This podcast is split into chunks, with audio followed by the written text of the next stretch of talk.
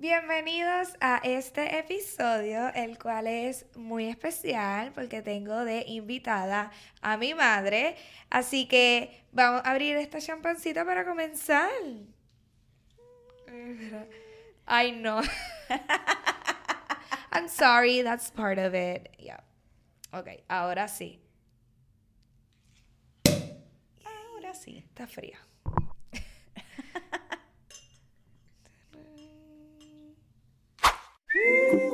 Bienvenidos a Mommy Meetups with Sofía, un podcast donde hablamos sobre las altas y bajas del proceso que llamamos maternidad, para que así conozcas cómo otras mamás lo han hecho. Quédate escuchando. Hey Mommy. ¡Qué barrigota! ¿Fue natural o cesárea? Dale teta. Mija, échale avena a la leche. Busca el bobo. Vete, vete, ponle el bobo. ¿Duerme en la cuna o en la cama contigo? La tienes engreída. Hablo, se parece al país.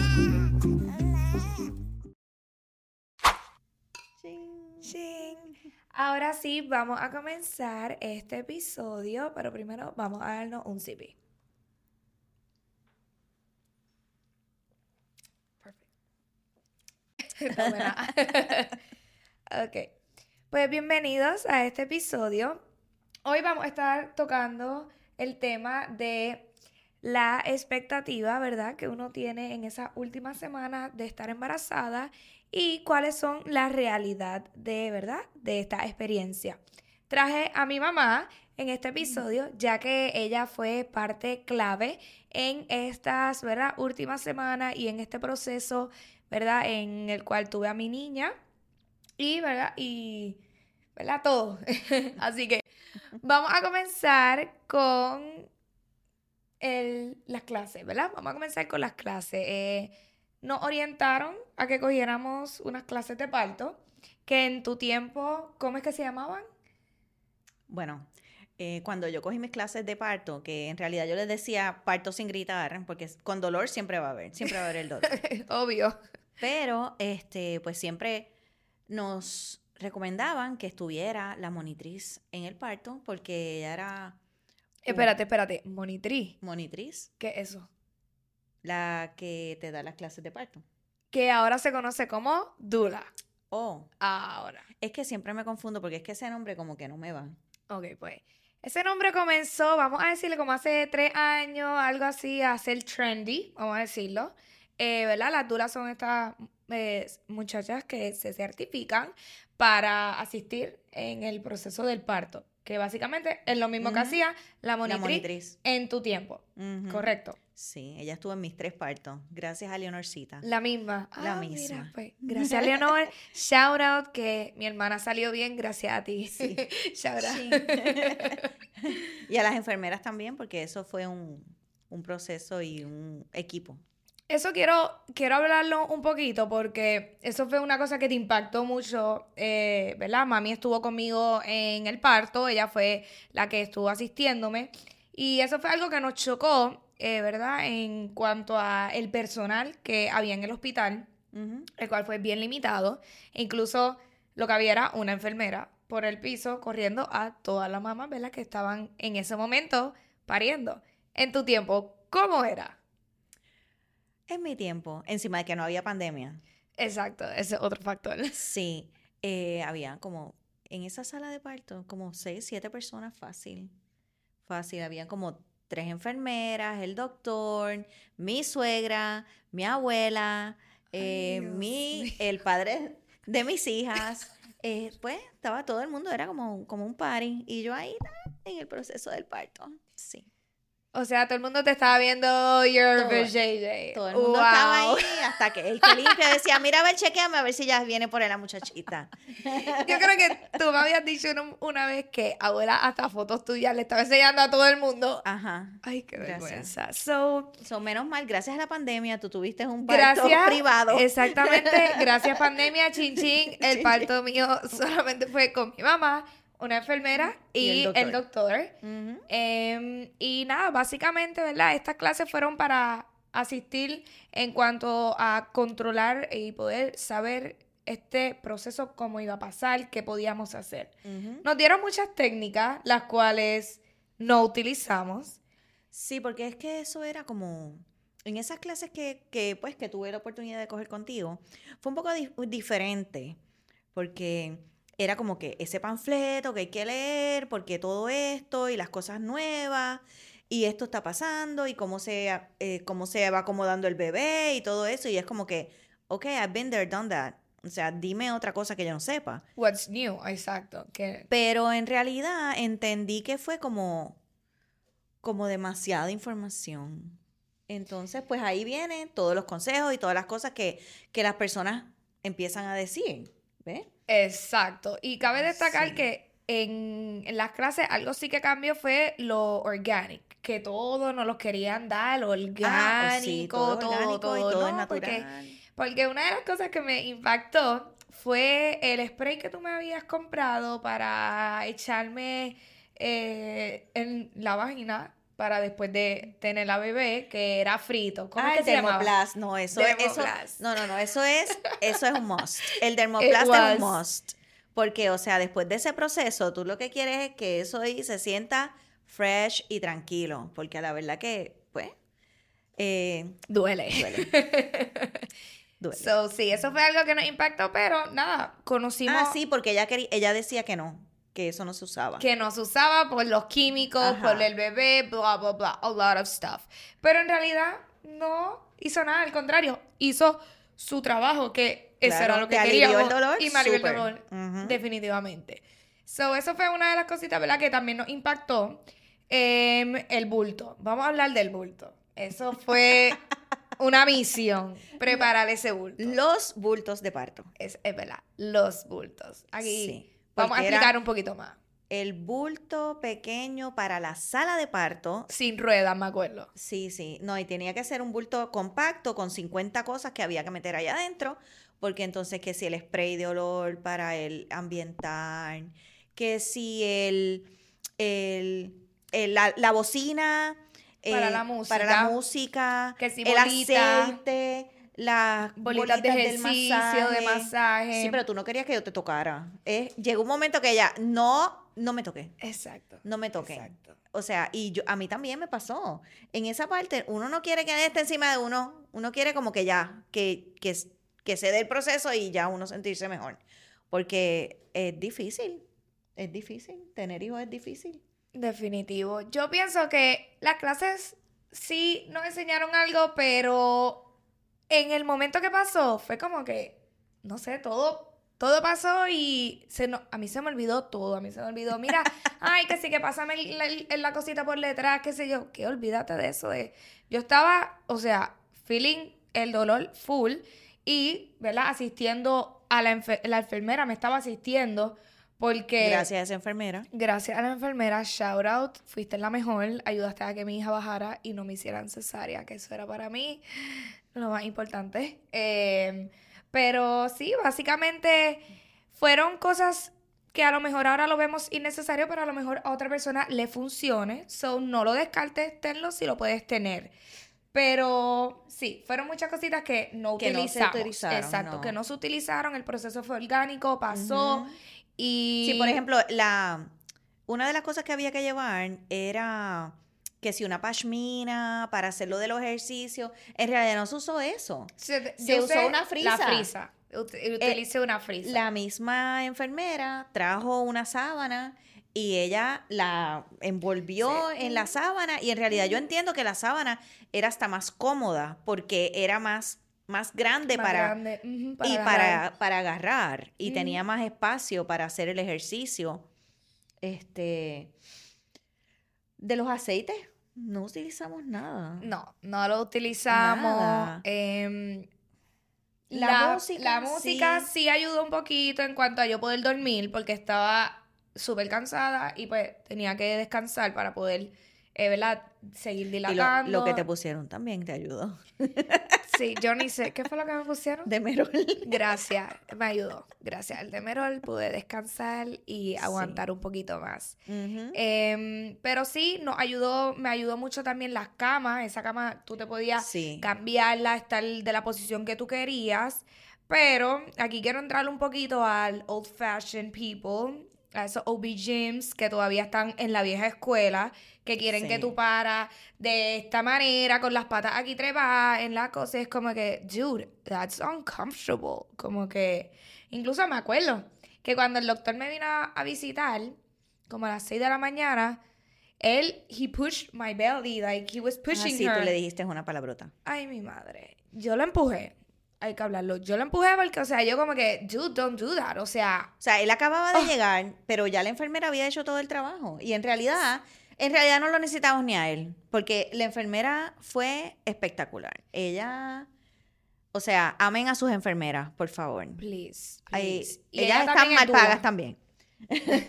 That's true. Y era la única, so La imagínate eran dos eso. enfermeras las que habían allí en la sala de parto, una en el counter y la otra corriendo. Menos mal que eras tú y una más. No había, no estaba llena la, la, ofici- la, la sala La de sala, parto. exacto. Sí.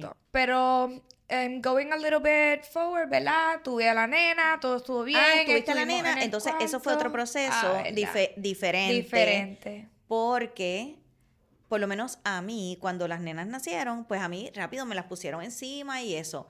Pero entonces, a ti el Este doctor, no quiso. No quiso. No quiso porque que si el, la sala estaba muy fría, que si yo no sé qué. Inclusive lo de la episiotomía, que también aprendí que ya no se hace. Yes. Y si no sabes qué es la episotomía, te lo voy a explicar bien rapidito. Es ese Una, in between una cortadura que te de hacen. tu culito y de tu vagina que te lo cortan. Fue horrible, eso fue lo peor de mi recuperación, puedo decirlo. Em, pero nada. Ah, pero ahí es que entró el dermoplast. Exacto, ahí es que el Dermoplast bregó y me ayudó. Pero para que sepan, mamás que van a parir, eso no es necesario. Tu bebé puede salir un hombrito primero, el otro después, y sale sin tener que hacerte ninguna rajadura. Como Pero entonces tienes que conseguir un doctor que entonces crea en eso. Claro, que esté en lo nuevo, misma no sintonía. en old fashion. Exacto. De hecho, yo recuerdo cuando yo estaba en cinta de ti que yo quería, yo quiero parir en el agua, yo quiero parir en el agua, yo quiero parir en el agua. Y entonces no había ningún sitio que se pariera en el agua y todavía, 23 años después, no hay. Si tú quieres parir en el agua, tienes que hacerlo en tu casa. So, yo me acabo de Todavía. De enterar de esto y yo siempre, antes de ser mamá, decía lo mismo. Ay, yo quiero parir en el agua, mi primer bebé en el agua, qué sé yo. So, wow. So, yo creo que esa, esa conexión me la diste tú cuando yo estaba ahí adentro de ti. Yo quería parir en el agua, pero no había. No había forma. No, es verdad. Ahora, si lo quieres hacer, lo puedes Además hacer a de que tú naciste bastante rápido. y hacerla en tu casa. En realidad. Yo llegué al hospital y a la media hora ya ella había nacido. Porque, Ay, mira qué chula, me escupió. Uf. Porque la niña. Pero ella pesó 8 libras. No se vayan a creer. Sí. Bueno, yo estuve ocho horas, that's okay. Pero eh, lo importante aquí es decir... Que es, es poquito tiempo para una primeriza. Es poco para una primeriza, pero tampoco te sientas en estrés si llevas ya 15 horas pariendo. It's okay, mami. Cada proceso es distinto, cada cuerpo es distinto, cada momento es distinto, so no te preocupes. Y ahora también muchas personas deciden este, ponerse la epidural.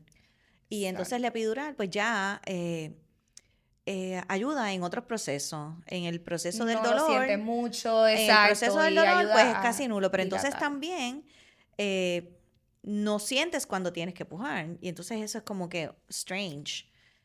Pero en realidad no es necesario.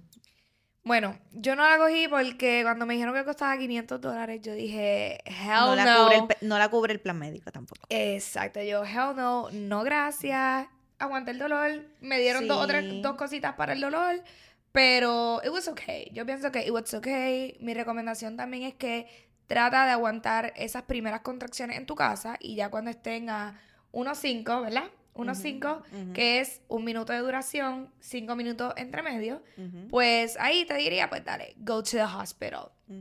Em, pero sí, Pero ahí nos volvimos para atrás. Pero exacto.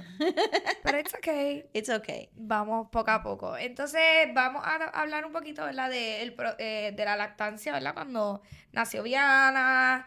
Eh, ella, cuando ella nació, yo no me la, yo no me, no me la había pegado, ¿verdad? Me la pegué después cuando ella llegó al cuarto. Ujú. So, cuando ella llega al cuarto, porque se la llevan, porque volvemos, falta de personal, no podían hacer lo que tenían que hacer. En De hecho, ella no la, ni la midieron ni la pesaron en ese momento. En ese momento no se pudo todo, hacer es- nada. todo fue en Todo el fue en nursery. el, en el nursery. luego del nursery que me la traen, entonces yo trato de pegármela, ¿verdad? Y ahí es que viene el problema porque no hay nadie que te ayude tampoco No. en el hospital para pegarte a tu bebé. So, era mami y no es que lo estábamos haciendo mal, es que it was her, she wasn't lashing correctly, no se estaba pegando correctamente. Ella me estaba cogiendo literalmente el pezón, no estaba cogiendo toda la aureola, ¿verdad?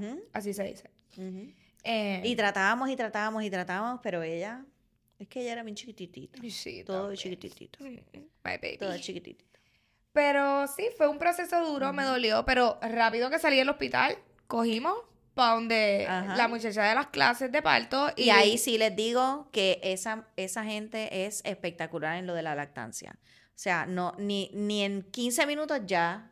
Sí, no, ni quin- yo creo que en cinco minutos, porque lo que estaba pasando es que básicamente yo le estaba dando la boobie a la nena. Y así, tú traes a la nena la boobie. Y ahí cuando tú la traes, ya automáticamente la bebé va a abrir la boca y ya rápido va a agarrar bien el pezón. Así que basically eso fue lo que me pasó, que algo sencillo. Pero en el hospital fue, fue Pero fuerte. no, claro, en el hospital fue fuerte. Intentamos los nipple covers, Ajá. intentamos Las unos cremas, gels, las cremas, que después nos enteramos que, Que la no, que crema esa tenía unas cosas toxic, whatever. Ujú. So, fueron un par de cositas que casi, yo creo que casi me salía sangre o me salía un poco, Sí. pero it was painful. Pero, Pero- para las que están en ese proceso, hay un producto que los silver linings son unos son unas cositas de, de Unas conchitas de unas metal. conchitas de, de metal, no de, de Ay, silver, de silver, de- plata. Son de plata y eso es un éxito, un éxito. No tienes ni que ponerte crema ni nada. Nada. Eso tú te los pones y te pones el brasier, pan, y ya, super easy, en verdad. Eso nos ayudó un montón. Gracias a mi tía que nos lo recomendó. Gracias, Shout out. Carolines. Shout out a Titi. que pronto va a estar en el podcast también, desde Hawái. Eh, pero sí. Eh, y nada, y básicamente... La estadía del hospital fue bastante, en ese aspecto, gracias, gracias a la pandemia. Definitivo. Se tuvo, se, eh, tuviste Control. La, oportunidad de, de conocer a tu bebé es, esos primeros días y nadie estar encima de nada, porque cuando yo tuve a mis hijas, eh, yo iba pues a cuartos privados y cuando llegaba al- al cuarto había una fiesta, literal, o sea, aquello no se vaciaba de gente. Yo lo que quería era que todo el mundo se fuera para yo poder dormir y nadie se iba. Hasta que venían los guardias a sacar a la gente del cuarto. Y era horrible, horrible, horrible. Yo me recuerdo que, que me, ustedes me habían contado que abuelo iba como que con una maleta. Mi papá. Mi papá iba con una maleta llena de bebida. Gracias. Ay, a Sí, celebrar. a celebrar los Y benitos. yo, sí. wow. Definitivo. Sí. Bendito, pero eso fue Isabel nada más, porque Bueno, después claro. papi falleció cuando Isabel tenía un año y medio. So, pero sí. No llegó a, a nuestro, a tu Pero después- niñas. Después se siguió la tradición. No, definitivo, sí. Dios mío, señor. La favorita. Pero pues todo, en algunas cosas el los cambios vienen bien. Los cambios vienen bien. Y ahora cada persona que yo veo que está en cinta, ah, no dejen que nadie las visite. No dejen que nadie las visite. No, no dejen que nadie las visite. Eso es importante. Así que cuando salimos allí del hospital y eso, pues entonces, después también nos pusimos medio chabonas con las visitas. Bueno, yo soy psycho. Yo dije hasta que mi hija no tiene vacuna, nadie la va a Ujú. ver. Y fueron, ¿verdad? También la pandemia estaba pasando, mucha gente se está enfermando. Incluso, ¿tú te enfermaste? Eh, sí. Vamos a hablar de eso. A la semana. que fue algo out of the blue. No sabíamos cómo había pasado, qué pasó. Tu papá me pegó el COVID. Ay, Dios. Oops, sorry, daddy. Sí, porque ella quería una silla y no había nadie que la buscara. Pues ella buscó las, eh, ella papá, llamó a su papá para que su papá le fuera a buscar la silla. Él la trajo y él estaba enfermo y él me pegó el COVID. Sí, a la So- semana de Viana nacer. Gracias. Yo lloré porque yo no tenía ningún síntoma, nada, nada, ningún sí- Bueno, en esa semana que yo estuve en casa sola, porque pues Sofía se tuvo que ir con Viana a casa de su hermana, yo pinté el techo con brocha.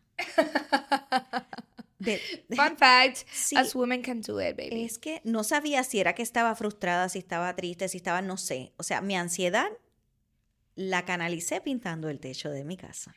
Bueno, Apunten, mi gente, apunten. Cuando estén ansiosos, do something in your house. Eso es así. Ok. Pero así pasa el tiempo volando.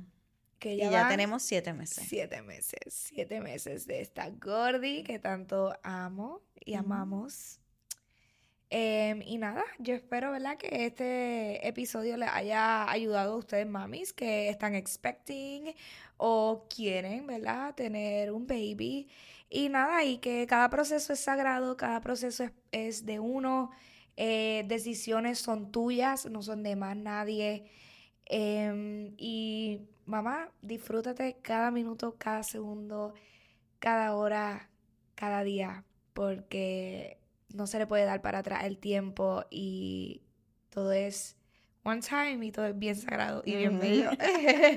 Pero sí, todo, todo es bien Happy diferente. tears. Sí, todo es bien diferente porque, pues, cuando uno está ahí con encinta, las barrigas, uno se siente tan gordo, tan feo, tan pesado, y las y todas las emociones, y uno no sabe ni qué, ni qué sentir, ni nada. O sea, y todo el mundo, nena, pero qué barrigota tú tienes. Ajá. Pero eso, pues, solamente le pasa a algunas personas, no a Sofía. Porque todavía a estas alturas no sé por qué no le sacamos dinero a esa barriga. Porque todas las fotos, o sea, el photoshooting que te hiciste está espectacular.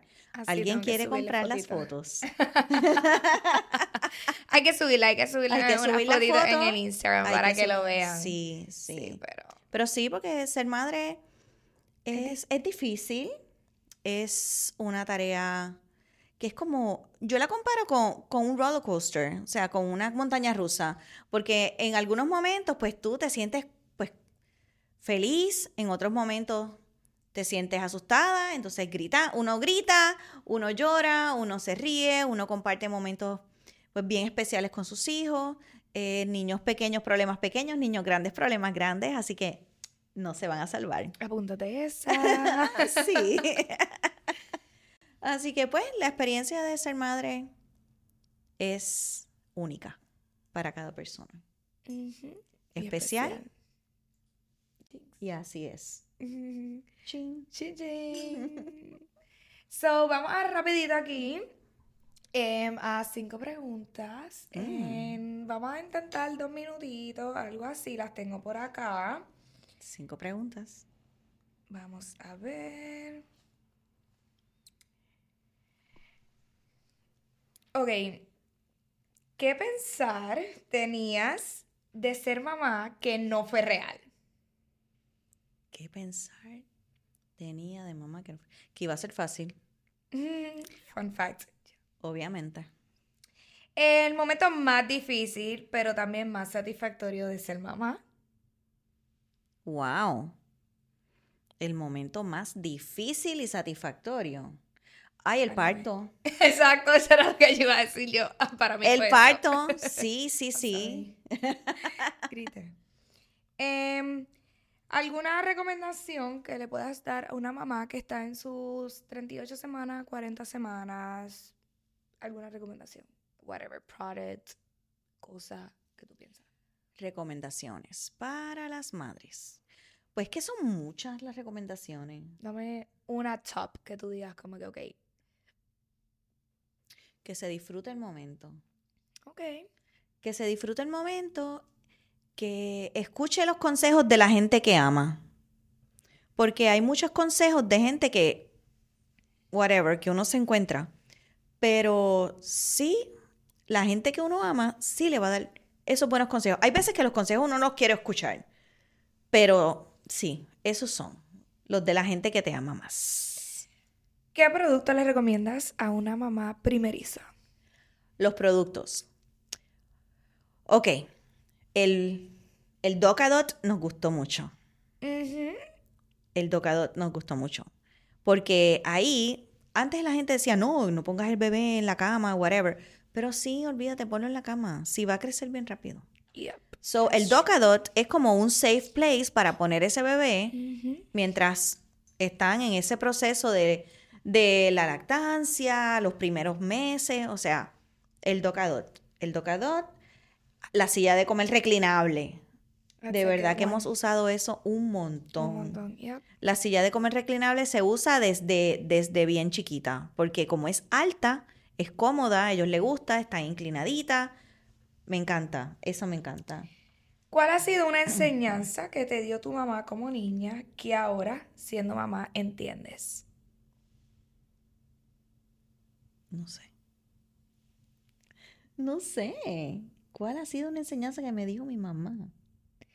Bueno, Mm, o te, o te dijo otra persona que, que, que cuando fuiste mamá dijiste diantre. Es verdad. mm. Que los hijos se aman más que la vida misma. Mm, I like that. so, thank you, mom, for being in my podcast. Mm, Espero que les haya gustado este episodio.